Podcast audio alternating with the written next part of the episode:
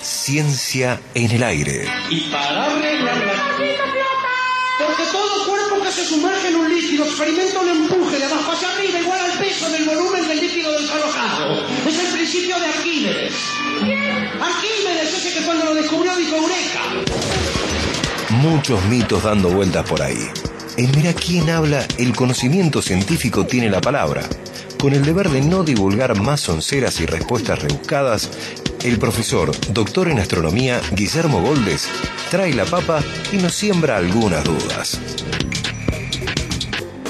Profe querido, ¿cómo va? Bienvenido, ¿cómo estás? ¿Qué tal? ¿Cómo andas? Bien? ¿todo bien? Muy bien, muy Bueno, bien. me ¿Vos? alegro, qué bueno, bien, muy bien, profe. Bueno, bueno. Lindo jueves. Yo, también estoy bien, sí. Un poco atosigado con toda la información que estoy recibiendo en estos momentos. Estoy realmente superado por todas las informaciones que ustedes vienen comentando. Impresionante. Ah, Impresionante. bien. Lo de la monarquía, Uh, todo eso. Uf, Sí, movimiento tremendo. monárquico argentino. Ajá. Debe ser el- quizás el, el único movimiento en el mundo que propende pasar de una democracia Sí, a una imperfecta monarquía. a una Sí. monarquía. Sí. Vayamos hacia atrás en la historia, o algo Sí, por el estilo, sí, ¿no? Es, un buen título también. Bien, ¿Y por, qué, ¿y por qué monarquía con un rey? ¿No, no podía ser algo un poco más grande? Un imperio. También, también. ¿eh? Y podría haber un César. ¿eh? ¿Te gustaría ser me- el César el rey Barraco encantaría. A mí de todo lo, que, Argentina? todo lo que implique tra- eh, vivir sin trabajar, me- para mí está bien. Hay formas más sencillas que ser, que ser rey, digamos. Los reyes suelen estar, o solían estar, No, digamos, bueno, está bien. sometidos a ciertas tensiones, ¿no? Seguro. ¿Eh? Todo el mundo les quiere sacar el, el no laburo. Claro. Bien. Bueno, hay que empezar a prepararse. Estamos en agosto, en septiembre, más bien fines de septiembre, va a empezar que La primavera. No. la primavera va a empezar. Astronomía para todos. Astronomía Ah, para todas y todos. Va a comenzar a fines de La suerte septiembre. de, de Tinder interestelar. Ponele, ponele, ponele. Y este año, igual que el año pasado, va a ser totalmente online, ¿no? Salvo que cambiaran mucho las condiciones en un mes y pico, que no creo, no creo. Entonces el curso va a ser online de nuevo, lo vamos a empezar a promocionar en breve. No empiecen a escribir ya, es sencillamente para que bueno. se vayan Muchos preparando. escribían por el Tinder científico. Le digo, che, pero no, fue una idea nada más. No, no, no es que sea cierto lo del Tinder, lo del Tinder científico. pero Escribían bueno. personas interesadas Sí. en usarlo. Sí, en usarlo, eh, nadie posibles usuarios. Nadie interesado en financiarlo. Eh, no, bueno, pero eh, primero hay que empezar con algo chico, ver si funciona, ver qué demanda podría tener y en todo caso ahí lo... Sí, pero siempre hay que tener el, el financista preparado. no, sí, ¿no? es cierto, es cierto. no, Porque una cosa es Nada ser es gratis chico, y otra cosa es que vaya a ser gratis. Alguien va a tener que trabajar para eso, Claro, sin duda. ¿no? Bueno, pero me alegro que su idea, su idea esté Yo- yo estoy siempre- empezando a germinar, ¿no es cierto? ¿Sabe qué, Ah, Barraco? perdón, el chamán del amor, ¿lo conoce el chamán del amor? El No, profesor Guillermo Goldes. ¿Cómo No. le va, profesor? ¿Qué tal? ¿Cómo le va? ¿Sabe que aquí estamos preparando? Ya eh, tenemos conductor y todo para el Científicos Tinder. Ah, mira, eh, Científicos para- Tinder, ¿cómo Necesitamos su aprobación, ¿eh? Y ya tenemos dos inscriptos. A en, ver. en este caso, atención, profesor, ¿eh? En el Científico Tinder, Héctor, 56 años, investigador, un metro 55, soltero. Veo poco Netflix, dice aquí. Me gusta la lectura del Pedro Sarur de biología y, los, es muy bien. bien. y los textos sobre la teoría molecular.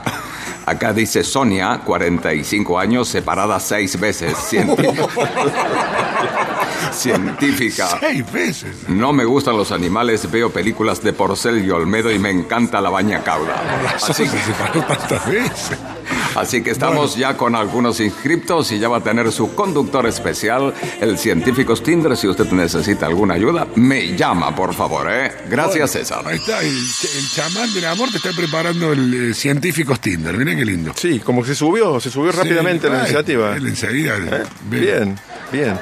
Sonia, por lo que dice, no, neces- Seis quizás no veces necesita el Tinder. Sí, no, no, no, probable otra no cosa. necesite. Bueno. está, por ahí lo tuyo es, es soltería, Sonia. no- no porque por ahí viste, uno insiste, Nunca se insiste. sabe, prueba, se sabe. prueba, prueba, prueba, prueba. Sí, la verdad que lo mío es estar solo. Nunca se sabe, César. Bien, ¿se acuerda que habíamos empezado? Entonces ya dejamos establecido que pronto, pronto hay que estar atentos Astronomía porque se para viene todos en cualquier momento. Para todas y todos, Muy así bien. se llama desde el año pasado. Para todos, pues no le pones. Es que yo no pongo los nombres, yo propongo Bien. y el consejo directivo bien, de la facultad es el que, el que acepta o no los nombres. ¿Sí? Todas y todos se Bien. llama, se llama así. Bueno, eh, ¿recordás que mm, empezamos hablando de algún viaje la semana pasada? Y la idea era, un- por un par de columnas más, seguir Sí. hablando de cosas que Ah, tienen bueno. algo que ver Sí. con viaje, geografía. Y como este último viaje del cual yo participé tenía una parte que era subir a la puna de Catamarca, la idea hoy era, empe- era empezar a hablar de la puna en general y de la puna de Catamarca en particular, porque ha tenido Uh, no, no, solo, no solo geográfico, sino ha tenido avatares también políticos y militares, ¿no? Eh, de hecho, vos conoces, eh, vos conoces la puna, conoces Antofagasta, me dijiste. Antofagasta de la Sierra, ¿lo conoces? Conozco Fembalano, Antofagasta. Ah, quiero ir Antofagasta y no querés fui. ir, cierto, Claro. que me propusiste que vayamos. Sí. Bueno, eh, pero vos sabés que Antofagasta es una localidad, es una de las tres o cuatro localidades que hay pobladas en, en la puna catamarqueña. Quizás es la más importante, aunque es pequeñita. La, la población en la puna es muy, muy baja, digamos, ¿no? La densidad de población es muy baja, humana. Eh, pero no siempre fue Argentina, Antofagasta de la Sierra. ¿sí? Pasó por varias manos diferentes, incluso hasta el siglo XX. Y esos avatares por ahí no son muy conocidos y a mí me parece que está bueno, está bueno. Uno suele pensar que, bueno, que las poblaciones que uno conoce hoy han sido más o menos de la misma forma siempre y eso no es así, no es el caso. Pero vamos a empezar hablando un poquito de la parte geográfica de la puna, ¿no? Y esto creo que, bueno, la mayoría de la gente lo sabe, la puna es como una meseta muy alta, Sí. una meseta muy alta que en realidad está repartida en tres países. Chile, Argentina y Bolivia. Y esto no es casual. eh, esos tres países han reclamado distintas partes de la puna eh, desde que se constituyeron como países, desde que empezaron los procesos independentistas, los tres países pretendían distintas partes de la puna y en realidad la pretendían toda, nada más que bueno, ha habido procesos de a veces negociaciones y a veces de guerras, ¿no? Claro. Eh, y de hecho hay un, un punto limítrofe que es el Cerro Zapaleri, que es el punto trifinio, tripartito. Ahí convergen los límites, está en plena puna, convergen los límites de Chile por el oeste, Argentina por el este y Bolivia por el norte, ¿no? Es, esa meseta elevada tiene más o menos de altura media, tiene muchas variaciones, pero tiene como 4.000 metros de altura media y está muy, muy poco poblada. Por eso eh, ha habido muchos reclamos e incluso cuestiones bélicas, ¿m? pero que eh, no se han, no se han eh, materializado en batallas allí Claro. mismo en la puna, porque Hay que estar preparado para estar a esa altura. hay- muy poca Claro. gente, hay muy poca gente. Y la, la gente que vive en la puna, la gente que vive en la puna, eh, ha, pertenecido o ha estado bajo el dominio de distintas jurisdicciones, ¿sí? pero siempre ha sido muy poca la, la gente que está allí arriba, ¿no? Repito, a más de 4.000 metros de altura, como vos decís, hay que estar preparado. La gente que vive eh, en la puna tiene su cuerpo totalmente aclimatado, cosa que bueno, saben muy bien la gente que tiene algo que ver con el deporte, que cuando uno va a jugar a la altura de Bolivia, por ejemplo, bueno, Y se es, necesita una, es un periodo de tiempo, ¿no? es Para- muy difícil estar a la altura de quienes viven, de quienes viven allí, ¿no? Cosa que no les pasa a ellos cuando bajan. Ellos cuando bajan habitualmente rinden bien. eh, Le sobra el aire. le sobra el aire, exactamente, le sobra el aire, ¿no? Eh, entonces, es una meseta muy grande, tiene relieve dentro, pero está rodeada por, en todo el lado este por una cadena de montañas, ¿m? no muy alta, pero lo que quiero decir es cuando uno va de los valles o las quebradas de Argentina para subir a la Puna, tiene que subir unas montañas y luego baja un poco, es decir, el borde de la Puna está más alto que la propia Puna. Para llegar a la Puna hay que pasar los 4.500 metros o 5.000 en algunos lugares y luego se baja un poco Hace como un valle amesetado. Sí, un valle, digamos, o sí, o yo lo diría más vale como una meseta que tiene un borde un poco más, más elevado, ¿no? Siempre para entrar hay que subir a la máxima altura, ¿no?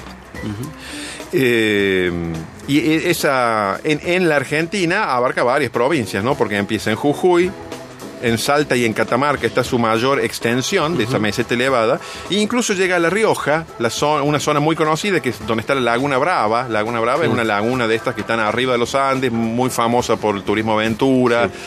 Y aunque los riojanos no le llaman puna, sino cordillera a esa zona, en realidad es el extremo de la puna que llega al, al norte, al norte de La Rioja. Y resulta que es una zona poco poblada. Además, es una zona que no tiene demasiados accesos para subir a la puna.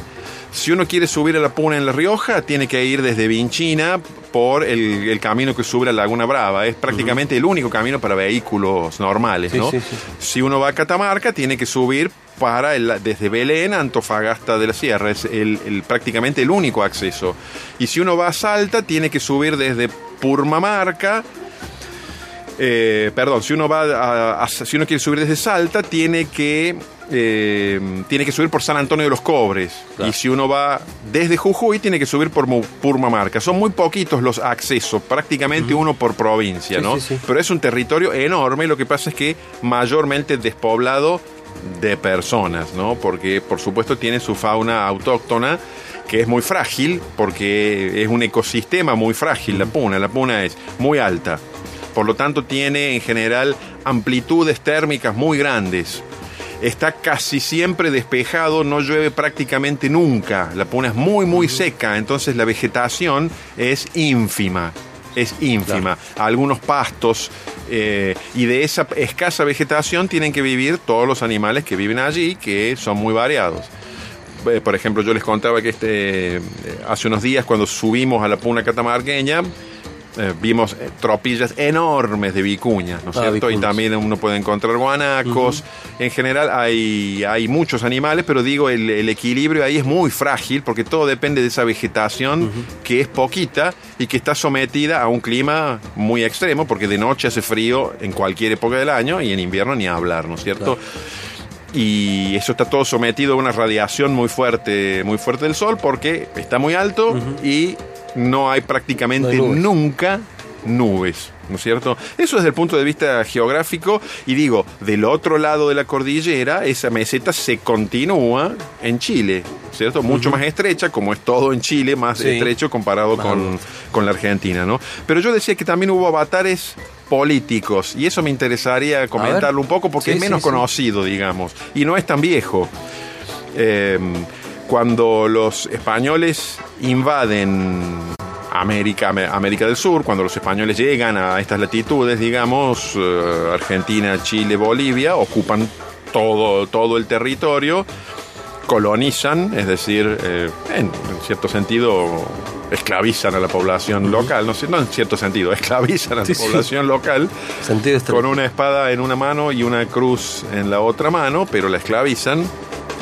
Eh, cuando se creó el virreinato del Río de la Plata, los territorios de la Puna pertenecían al virreinato, pero en realidad la ocupación efectiva siempre fue muy, muy poca. Entonces, de los tres países que eh, tienen parte de la Puna, el que efectivamente la ocupó durante todos los, eh, los tiempos iniciales era Bolivia. Bolivia era el país que tenía la jurisdicción efectiva eh, y población asentada en, en la extensión de la Puna. Ahora, ¿qué pasó?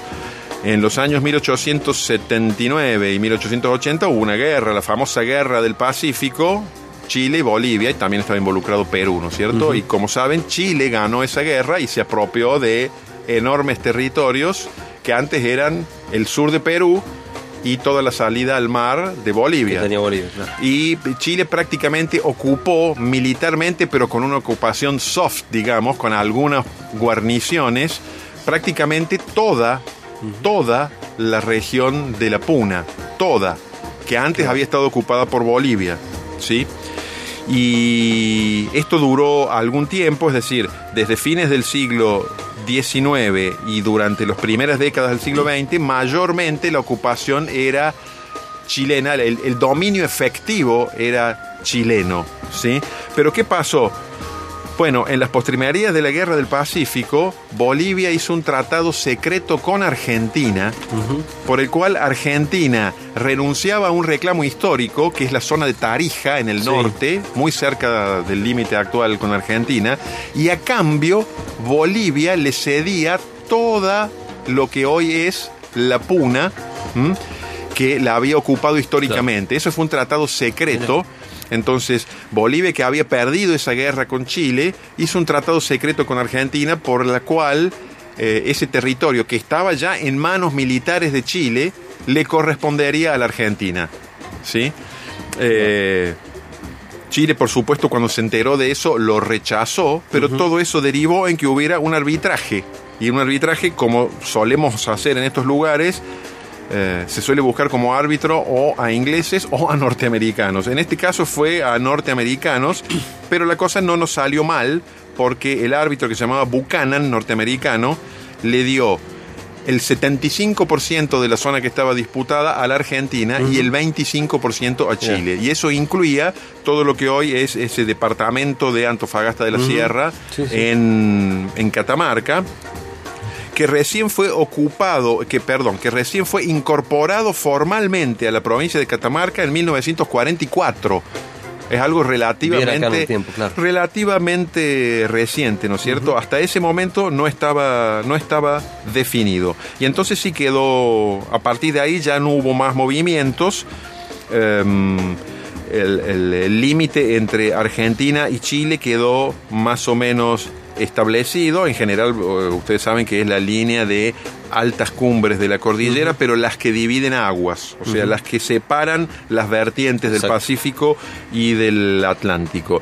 Em, también hubo otros problemas eh, limítrofes que no llegaron a no llegaron no llegó la sangre al río digamos porque gran parte de la puna cuando fue el conflicto con Chile en el año 78 que era en el sur el Por el conflicto el- por el canal de Beagle pero tanto Argentina como Chile hicieron preparativos inminentes para la guerra y una gran parte de la zona del límite en la puna fue minado por los dos países Mirá. ¿sí?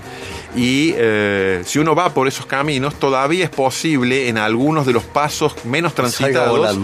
no sé si que salga volando, pero yo he visto, me ha tocado ver hace algunos años eh, un- una ruta, no de los pasos principales, pero un, un paso secundario, Mm. que al costado tenía todos carteles que decían no se salga de la ruta porque el- el- los alrededores, las banquinas incluso, están minadas y eso data de los, a- de los años 1978. Un territorio muy poco ocupado, pero a pesar de eso reclamado por tres países, ahora desde mediados del siglo XX ya no hubo más conflictos, salvo este que no llegó la sangre al río y que derivaba de eh, un problema con Chile en, en la Patagonia, que por cierto también fue un, fue un arbitraje del Papa y se lo perdimos, ¿no es cierto? Lo perdimos totalmente, como decís vos. Entonces, eso, la Puna es una región muy frágil, muy interesante, muy distinta al resto de la Argentina. Claro. La gran mayoría de la población argentina vive en zonas bajas, en zonas pampeanas, Buenos Aires, Rosario, Córdoba, Entre Ríos. Eh, la Puna es una región totalmente distinta desde el punto de vista geográfico, biológico y también por su historia política. No hay muchas vías de acceso, pero las que hay están en buen estado y me parece que es una región que vale la pena conocer. Así que sencillamente invito a todos los oyentes a los cuales les guste viajar a conocer la Puna, tomando los recaudos necesarios. Que no se vayan del camino. Que no se vayan del dudas. camino y que lleven ruedas de auxilio, agua, provisiones, Sí, porque sí. si- y que eh, hagan ver, hagan ver sus vehículos antes de subir a la puna con algún buen mecánico como el que recomendó Juan de la César, Colina. por ejemplo, Claro. Juan de la Colina o algún otro de confianza. Eso es todo lo que quería contarles, pero en semanas sucesivas vamos a seguir mechando la columna tradicional con algo de viajes. Muchas Gracias, gracias. profe Guille. Un abrazo, nos vemos. El profe Guille Goldes con nosotros. Mira quién habla.